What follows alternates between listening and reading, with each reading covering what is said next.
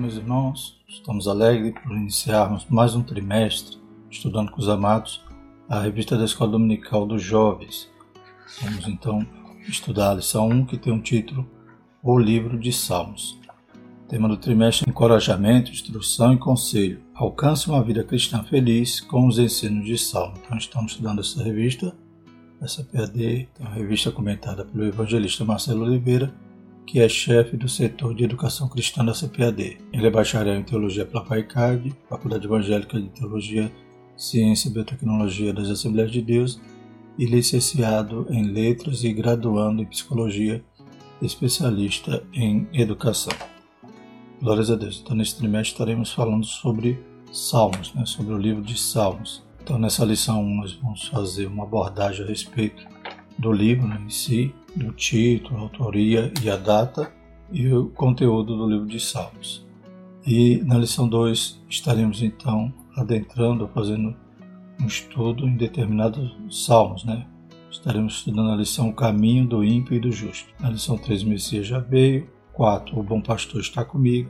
5, Prestando um culto santo a Deus o anseio da alma por Deus, na lição 6, 7, perdoe-me, Senhor, lição 8, alcançando o coração sábio, lição 9, habitando no esconderijo do Altíssimo, lição 10, bendiga a Deus, Criador, lição 11, livramento e ação de graças, lição 12, quanto ama a tua palavra e lição 13, a beleza da unidade espiritual.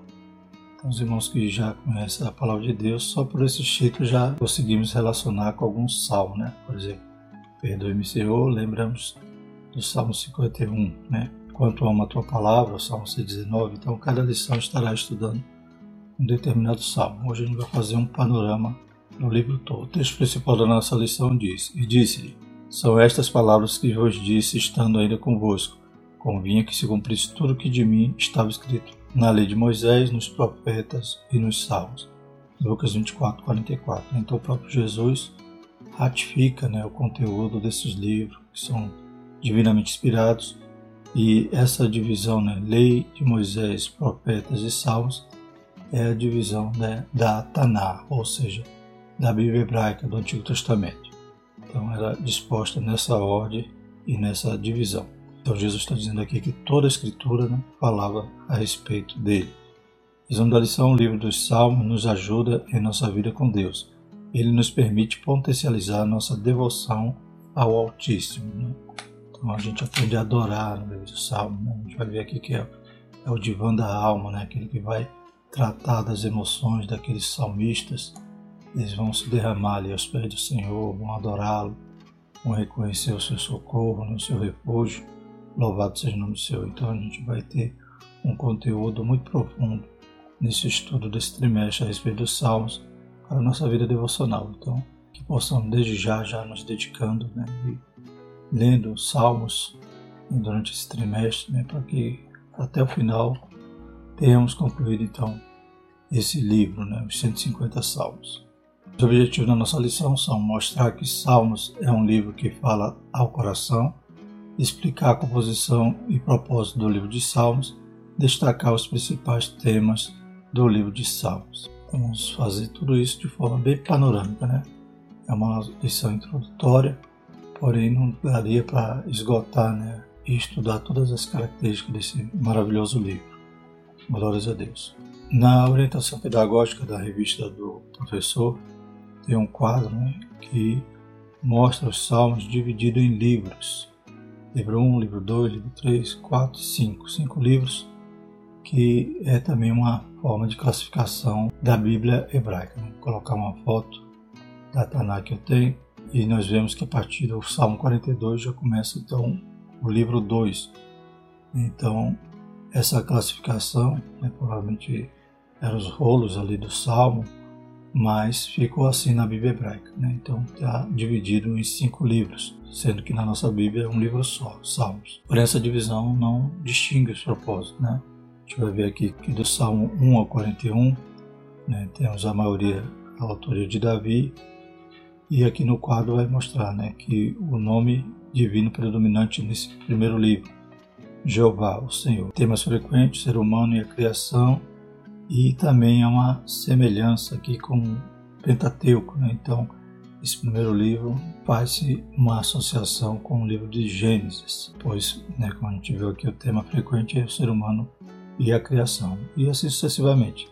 Livro 2, né, a gente vai ver aqui a maioria de Davi, dos filhos de Corá, do Salmo 42 ao 72, vemos que o nome de Deus mais frequente é El, Elohim, e o tema frequente é livramento e redenção. Então, associa-se ao livro do Êxodo. Livro 3, 73 e 89, a maioria das composições é de Asap, o nome de Deus que, que predomina é El e Elohim, e o tema predominante é adoração e santuário. Então, tem essa associação com o livro de Levítico. O livro 4, do Salmo 90 ao 106, a maioria de anônimos, autoria, o nome de Deus predominante é Jeová, o Senhor, tema frequente é o deserto dos caminhos de Deus, então associa-se ao livro de Números.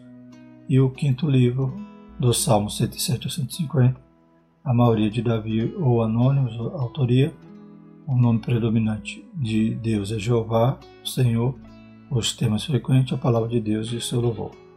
Associa-se ao livro do Pentateuco Deuteronômio.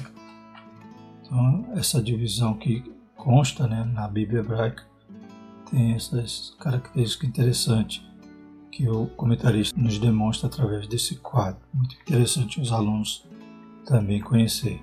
O texto bíblico se encontra em Lucas 24, do 44 ao 49, e diz: São estas palavras que vos disse, estando ainda convosco. Convinha que se cumprisse tudo o que de mim estava escrito na lei de Moisés, e nos profetas, e nos salmos.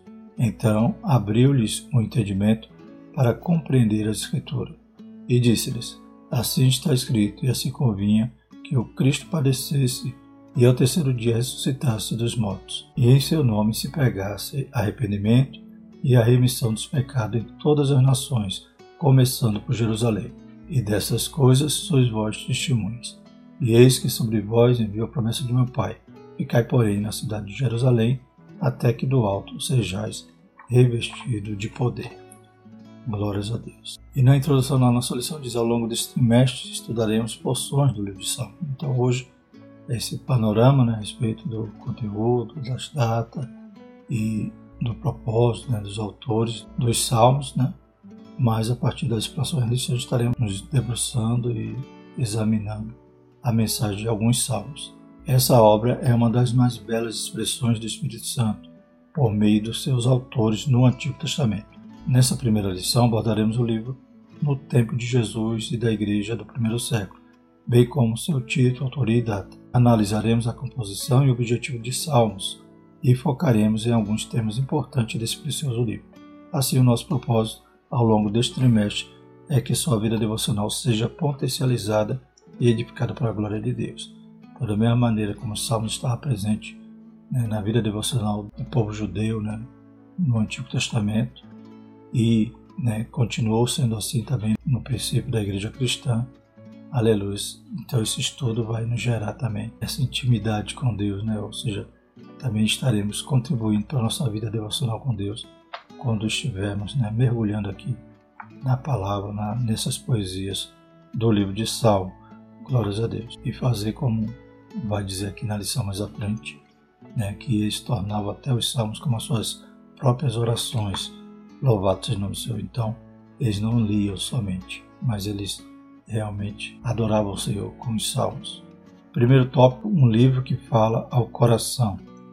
Primeiro subtópico, o livro de Salmos e Jesus. Na leitura bíblica, o evangelista apresenta o livro de Salmos com a escritura que fala da vida, morte e ressurreição do Senhor Jesus. Lucas 24, 44. Então, o próprio Jesus está dizendo que nesses livros continha né, informações, continha profecias sobre né, todo o ministério de Jesus, inclusive sua morte e ressurreição. Não por acaso ele tinha lugar na vida devocional do Nosso Senhor, além de ocupar um lugar no ministério de Jesus, juntamente com o livro de Isaías, o livro dos Salmos é o mais citado pelo Senhor no Novo Testamento. Por isso, ao longo da história da Igreja, o povo de Deus sempre lê os Salmos, tendo em Jesus o Cristo que se revela no livro. Então, um terço das citações do Antigo Testamento no Novo Testamento né, são citações do Salmo. Então, o próprio Jesus citava, a gente vai ver Paulo né, nas suas cartas também citando o Salmo, porque isso revela a importância desse livro. né, além de ratificar que era escritura inspirada, né, como Paulo disse, né, toda escritura divinamente inspirada é apta para discernir, exaltar, consolar. Né, então, além de ratificar essa condição, né, que os salmos têm essa importância, ainda era citado também para embasar doutrinas bíblicas, né, pois revela o poder de Deus, revela a soberania de Deus, a sua transcendência, a sua imanência, né, revela também a condição do homem caído, pecador, carente, necessitado de perdão. Então, é muito importante o livro de Salmo para toda a teologia. E o próprio Jesus usou ele e os discípulos também. Segundo subtópico, o livro de Salmos e a Igreja. Esse livro sempre auxiliou a vida devocional da Igreja de Cristo. Encontramos evidências disso quando o apóstolo Paulo menciona a forma de a igreja primitiva se reunir. Quando vos ajuntais, cada um de vós tem salmos, 1 Coríntios 14, 26. Ou como ordem na Epístola Paulina, enchei-vos do Espírito falando entre vós com salmos, Efésios 5, 19. Né? Então, além de estar constante nos devocionais da igreja, louvado seja o Senhor, havia, como já falei, né, revelações desse Deus Altíssimo, aleluia, de toda a sua soberania, sua transcendência, e a sua imanência, ou seja, Deus conosco, louvado seja o Senhor, e profecias, né? louvado seja o Senhor, como a gente vai falar aqui, que nos Salmos há também profecias messiânicas, profecias régias, que fala sobre o rei Jesus. Então há também nos Salmos temas escatológicos. E além de toda essa importância do Salmo, a gente vê que a questão da poesia, né, ele era para ser declamado, para ser cantado. Isso é também pedagógico porque Deus havia em Deuteronômio orientado que o povo, sentando, andando, instruísse os seus filhos né, através da tradição oral, ou seja, da palavra né, transmitida de pai para filho a respeito né, da vontade de Deus, da palavra de Deus. E essa forma né, poética permitia com que se decorasse muito mais fácil, né, como uma música que uma criança canta e ela decora. Né? Se você for citar para ela uma sentença, ela não vai decorar com tanta facilidade como as músicas.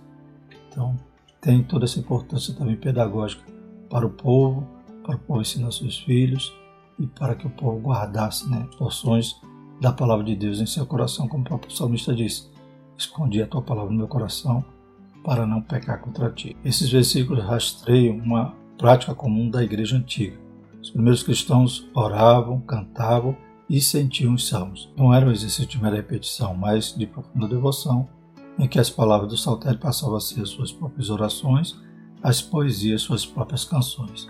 Então servia também para adorar, glórias a Deus, para orar. Podemos extrair do salmo exatamente isso, aquelas aflições, os anseios do salmista, suas inquietações e né, o seu socorro, o encontro, então, aleluia, do refúgio, da fortaleza, né, como diz Salmo 91, né, aquele que habita nos esconderijos do Altíssimo, a sombra do Onipotente descansará. Então a gente percebe né, esse anseio, essa, esse desejo de estar com Deus, como o salmista disse também, alegrei-me quando me disseram, vamos à casa do Senhor. O terceiro subtópico é o título do livro. O título do livro de Salmos remonta à ideia de devoção a Deus. Por isso os hebreus denominam Terrilim, com o sentido de louvores. O título tal como conhecemos hoje deriva da palavra latina psalmos e da grega psalmos. Ambas traduzem a ideia de toque de um instrumento musical. Então, tanto no latim como no grego a palavra é bem parecida. Psalmos ou psalmos e no hebraico terrilim. Todos esses termos né, levam a esse sentido né, de louvor, de instrumento musical tocado. Né? Assim, com base na etimologia hebraica, latina e grega, Bem como a tradição do uso do livro de Salmos com Jesus e sua igreja, podemos afirmar que ele remonta a uma coletânea de 150 poesias que edificam a vida espiritual do povo de Deus. Judeus fiéis foram tocados por essa coletânea. Os salmos também é denominado de saltério. Os primeiros cristãos tiveram seus corações aquecidos por essas belas e espirituais poesias. Você, em pleno século XXI, pode ser edificado espiritualmente pela beleza das canções de sal. Tem esse estilo poético, né? Aleluia, que toca a nossa alma, nosso coração, né? para ser cantado, ser adorado. Louvado seja o nome do Senhor. Tem todo esse propósito, né? Deus é sábio, né? E tudo tem um propósito nas Sagradas Escrituras. Louvado seja o nome do Senhor. E até hoje, né? Os salmos são as porções da palavra que são mais conhecidas. Né? Até aqueles que não são crentes né, estão lá com o salmo aberto em suas estantes, às vezes a, a Bíblia sofrendo ali, amarelinha, não sai daquela página, mas são famosos. Muitos salmos, como 23, 91, 46 e muitos outros. Quarto subtítulo é Autoria e Data. Não há apenas um autor no livro de Salmos. Esse livro sagrado foi escrito por várias mãos, guiadas e inspiradas pelo Espírito Santo. Né? Então não podemos esquecer disso.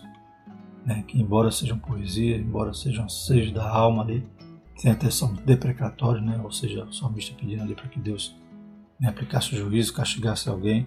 Então a gente percebe que, embora haja várias mãos, todos eles foram inspirados pelo Espírito Santo. Deus permitiu, usou os seus servos, aleluias, e cada palavra que se encontra ali nos Salmos foi aquela que Deus queria comunicar-nos. Nesse sentido, metade das poesias de Salmos é atribuída a Davi. Há salmos atribuídos aos filhos de Corá, como o Salmo 42. Há também os atribuídos a Asap, como o Salmo 50, 73. Há salmos atribuídos a Salomão, Enã, Etan e finalmente aos salmos com autoria desconhecida. Né? Inclusive há um salmo que muitos acreditam que é de autoria de Moisés, no Salmo 90. Quanto à data de autoria, podemos dizer que a maioria dos salmos foi escrita entre o século 10 a 5 a.C embora né, tem salmos do século XV a.C., né, da época de Moisés. É, foram mais escritos a partir de Davi, que Davi houve essa dedicação ali de dividir os músicos, os levitas, e Davi também compõe. Assim há os que foram escritos no tempo de Moisés, outros após o reinado de Davi e outros ainda após o exílio dos judeus. Portanto, esse livro abrange quase toda a história de Israel no Antigo Testamento. O segundo tópico diz composição e propósito de salmos. Primeiro subtópico, a divisão do livro de salmos. Já vemos que o livro de salmos é uma coletânea de 150 poesias. Como livro poético, ele está na mesma categoria de livros como Jó, Provérbio, Eclesiastes e Cantares. Essa coletânea de livros poéticos, considerado baseado nesse estilo, né? temos Salmos, Jó, Provérbios e Eclesiastes. Todos são livros poéticos, muitas das vezes classificados como sapiensais. Contudo, o livro de Salmos é formado de uma coletânea de cinco outros livros. Né? Vejamos, né? essa classificação de cinco livros, como já falamos, é a classificação que está na Bíblia hebraica. São cinco livros, como a gente já viu no quadro. Né?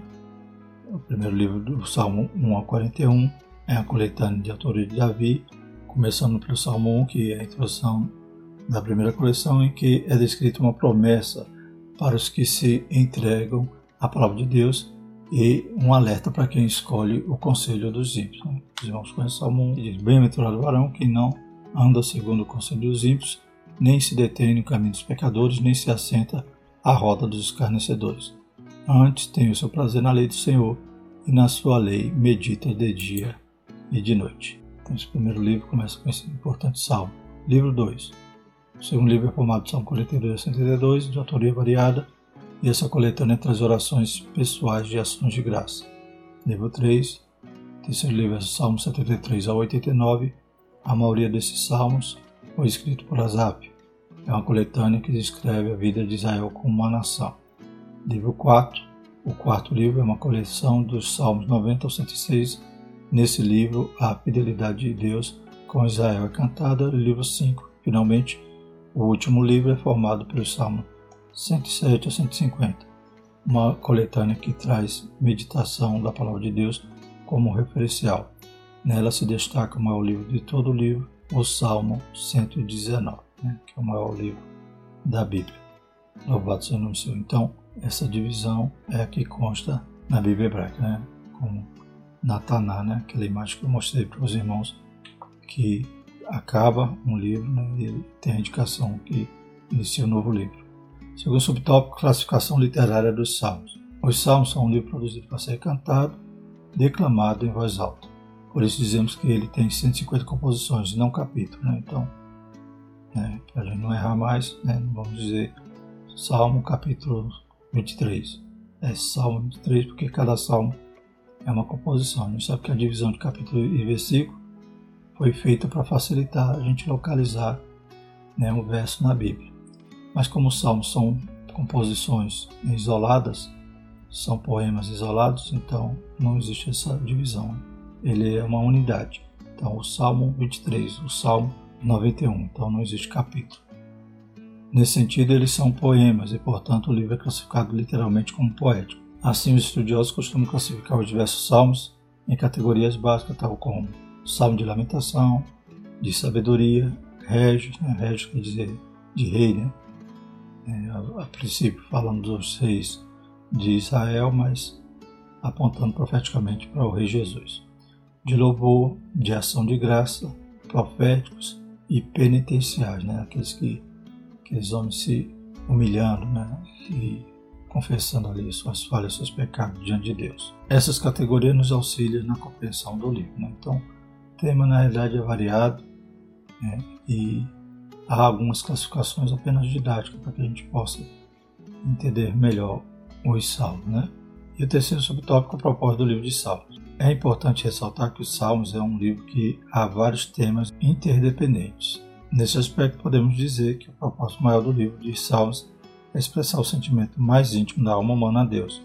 Um dos aspectos mais velhos desse livro, Santo, é a imagem da alma humana se inclinando ao Deus Todo-Poderoso para confessar um pecado, como está lá no Salmo 51, verso 4. Chamar por auxílio, Salmo 109, verso 26, e reconhecer a grandeza divina, Salmo 33, verso do 6 a 8. É a alma do homem se dirigindo à presença do Deus Criador, assim o saltério cumpre uma função muito nobre na Bíblia, de nos aproximar de Deus Pai Todo-Poderoso. Então, esse devocional, essa comunhão, essa intimidade com Deus, a partir da confissão, a partir do homem se derramando ali na presença de Deus. Louvado seja o nome do Senhor. Então, o comentarista resume o propósito do livro como esse de expressar o sentimento mais íntimo da alma humana a Deus. São muitos propósitos, né? são interdependentes, como diz aqui, vários temas, mas em, em síntese seria esse o propósito final. Terceiro tópico: principais temas de Salmo. Então, mais uma vez, lembrando que a gente está fazendo aqui um panorama, né? algo bem sucinto, né? que não a gente passaria uma lição inteira só para falar dos estilos, né? paralelismo, todas as características de salmos, toda a forma de poesia que há nesse livro. Mas de forma sucinta gente está aqui apenas fazendo uma introdução, né? para que a gente possa, nas próximas lições, estudar temas baseados nessas composições. Primeiro subtópico, Deus Criador e Sustentador. Né? Então são os temas. Uma das imagens mais poderosas do livro de Salmo é a apresentação de Deus como Criador e sustentador de todas as coisas. Do Senhor é a terra e a sua plenitude, o mundo e aqueles que nele habitam, porque ele afundou sobre os mares e firmou sobre os rios. Salmo 24, verso 2. Aqui Deus é apresentado como um ser distinto da sua criação e ao mesmo tempo que sustenta e se relaciona pessoalmente com o que criou. Então Deus é distinto porque ele é transcendente, né? ele é maior, ele é excelso. Louvado seja o nome Ele criou tudo, todas as coisas né? E dele é toda a terra e sua plenitude, o mundo e aqueles que nele habitam. Vê essa distinção, né? O Criador é excelso. Uma mensagem consoladora dos Salmos quanto ao poder criador e sustentador de Deus é que não estamos sozinhos neste mundo. Não pertencemos ao mundo que foi produzido pelo acaso, né? Então não é aquele Deus do deísmo que acredita que Deus criou o mundo e foi embora. Então, embora ele seja transcendente, ou seja, ele é excelso, Ele criou todas as coisas, porém Ele é imanente, Ele está conosco. Aleluia, é o Emmanuel, louvado seja o nome Senhor. Então, nós temos um Deus excelso, poderoso, que está no controle de tudo e ao mesmo tempo, né, Ele nos visita, como diz lá o Salmo 8, né, que é um homem para que se lembre dele, que é um filho do homem para que o visite. Então, mesmo assim, Ele está conosco, nos ajudando, glórias a Deus. Então, ao contrário, vivemos em um mundo criado, sustentado pelo Deus Pai Todo-Poderoso, Fomos criados por Ele, sustentados pela sua destra e amados por seu generoso e sublime amor. Graças a Deus. Segundo subtópico, a realeza do Messias. Então vimos que esse Deus criador, sustentador e também imanente, pois ele está perto. Glórias a Deus. E vamos falar outro tema que há também nos Salmos. É, essa classificação, mais uma vez, de forma resumida. Fala sobre a realeza do Messias, Muitos salmos enfatizam o rei de Israel, isto é, sua entronização, justiça, retidão e reinado perene. Salmo 72, verso 1 a 7 e Salmo 110, verso 1. É verdade que esse salmo se refere originalmente a Davi e seus sucessores. Entretanto, algumas declarações a respeito do rei em Israel não se cumpriram, mas foram reveladas ao longo do ministério do Senhor Jesus, conforme Mateus 22, 43 a 45, que diz assim: Disse-lhes ele: Como é então que Davi, em espírito, lhe chama Senhor, dizendo: Disse o Senhor ao meu Senhor: Assenta-te à minha direita, até que eu ponha os teus inimigos os de teus pés. Se Davi, pois, lhe chama Senhor, como é seu filho? Glórias a Deus. Então, Jesus citando aqui o Salmo 110, coisas que se cumpriram somente em Jesus, ou se cumprirão né, no milênio. Os primeiros cristãos também citaram o texto do Salmo Sérgio para confirmar que o Senhor Jesus era Messias prometido nos Salmos. Sim, o livro de Salmos nos ajuda a adorar a Jesus como Rei dos Reis e Senhor dos Senhores. Né? A gente vê muitos salmos falando sobre Jesus, né? Salmo 22 parece até uma entrevista ali com Jesus depois da crucificação, mostrando o que ele passou, né? detalhe, com detalhes ali no momento da crucificação. Né? Então, Deus é maravilhoso, a sua palavra é perfeita e fiel. E o terceiro subtópico é a vida de devoção a Deus. Então, mais um tema que podemos encontrar nos Salmos. Esse livro remonta diversos aspectos da vida espiritual a partir de variados temas devocionais. Louvar a Deus, agradecê-lo, celebrá-lo, clamá-lo, confessar o pecado, confiar, esperar, enfim, muitos aspectos da vida espiritual apresentados no Saltério produzem um conjunto de prática devocional. Glórias a Deus, né? Então, cada tema devocional desse né, a gente reconhece né, na nossa vida espiritual, né? Celebrar a Deus, agradecer, confessar o pecado, confiar, esperar, tudo isso faz parte né, da nossa vida devocional e conhecemos isto né, através da experiência ou da revelação de Deus com os homens e do relacionamento dos homens com esse Deus tão poderoso que encontramos aqui no livro de Salmo. Então, como é rico o conteúdo desse livro. Por isso podemos dizer que o livro de Salmos nos ajuda a orar melhor, a louvar o Senhor de maneira mais piedosa e cultuá-lo em espírito e em verdade. João 4, 23 e 24. A linguagem nos ajuda a moldar nossos afetos e devoção a Deus e, sobretudo, as nossas ações na vida, isto é, exercitando o autoexame, a confissão, a retidão e a justiça diante de Deus. Né? Confiar mais no Senhor, adorar Ele em espírito em verdade, glórias a Deus, orar melhor tudo isso a gente pode né, desenvolver ao lermos o livro de Salmos. Glórias a Deus. Isso também a gente tem esse privilégio de estudar esse tema tão maravilhoso. Que os jovens possam aproveitar, aleluia, e mergulhar mesmo, como falamos no princípio, aproveitar o trimestre para ler todos os 150 salmos. Bendito é o nome do Senhor. A conclusão da nossa lição diz: nessa lição estudamos conceito, estrutura e propósito de alguns temas que perpassam o livro de Salmos. Vimos que esse livro era usado por Jesus e a igreja primitiva. Aprendemos que ele é muito proveitoso para potencializar nossa vida devocional diante de Deus. Assim, o nosso objetivo é que ao longo das três lições possamos orar melhor, adorar de maneira mais piedosa e servir ao Senhor de forma mais amorosa. Né? Reconhecer, aleluia, que Deus é tremendo, é excelso, é soberano, é transcendente e ao mesmo tempo é imanente, pois está perto é, buscar o Senhor enquanto se pode achar, invocar enquanto está perto. E a próxima lição a gente vai falar sobre o caminho do ímpio e do justo. Glórias a Deus. Então vamos falar do Salmo 1. Bendito o nome do Senhor. Vamos orar e agradecer ao Senhor. Soberano eterno Deus, te louvamos por mais um trimestre que inicia, Pai. Que essas lições também possam produzir, Pai, frutos maravilhosos em nossas vidas, Senhor Jesus. Principalmente como falamos nessa lição de hoje, Pai, a respeito da nossa vida devocional, Pai, nossa intimidade contigo. Deus Santo, aviva, Pai, a nossa fé, Pai, que possamos estar te adorando em todo tempo em espírito e em verdade. Santifica-nos, Pai, para a glória do seu santo nome, para que possamos apresentar ao Senhor um culto racional, um culto agradável a Ti. Em nome de Jesus, nós pedimos tudo isso e te agradecemos. Amém. Que a graça do nosso Senhor Jesus Cristo, o amor de Deus e a comunhão do Santo Espírito permaneça sobre nós hoje e para todo sempre. Amém.